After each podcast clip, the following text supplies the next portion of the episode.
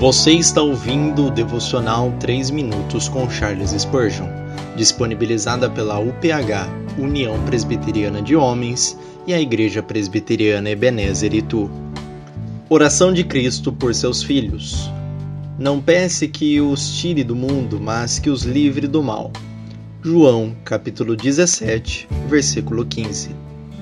Esta oração de Cristo é uma porção preciosa para todos os verdadeiros cristãos pois cada um deles tem um inalienável interesse nela.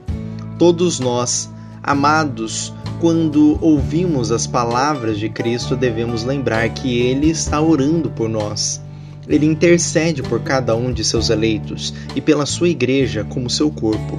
Por mais fraco que sejamos, por mais pobres, por menor que seja a nossa fé, nossos nomes ainda estão escritos em seu coração.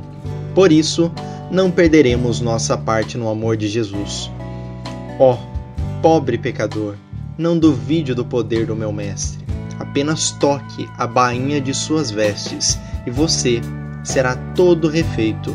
Como a pobre mulher na multidão, pregue e toque, e ele certamente lhe dirá: Você está salvo. Se você clamar a ele dessa forma, eu nada tenho e nada sou além de um pobre pecador. Jesus Cristo é o meu tudo.